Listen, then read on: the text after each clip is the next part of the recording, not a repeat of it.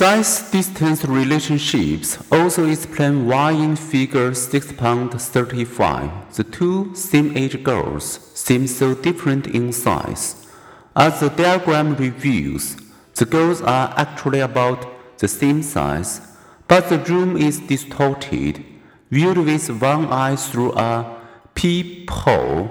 The Ames rooms Trapezoidal walls produce the same image you would see in a normal rectangular room.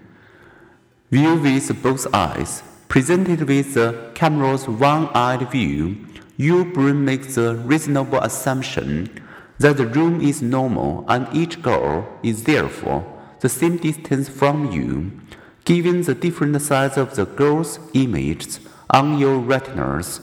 Your brain ends up calculating that the girls must be very different in size. Perceptual illusion reinforces a fundamental lesson. Perception is not merely a projection of the world onto our brain. Rather, our sensations are assembled into information bits that our brain then reassembles into its own functional model of the external world. During this reassembly process, all assumptions, such as the usual relationship between distance and size, can lead us astray. Our brain constructs our perceptions. Form perception, depth perception, motion perception, and Perceptual constancies illuminate how we organize our visual experience. Perceptual organization applies to all our other senses too. Listening to an unfamiliar language, we have trouble hearing where one word stops and the next one begins.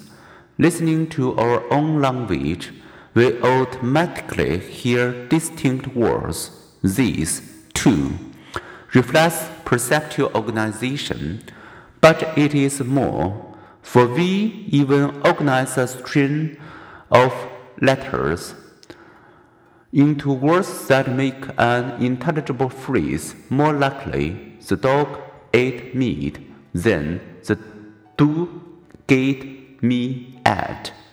This process involves not only the organization we've been discussing, but also interpretation, discerning meaning in what we perceive.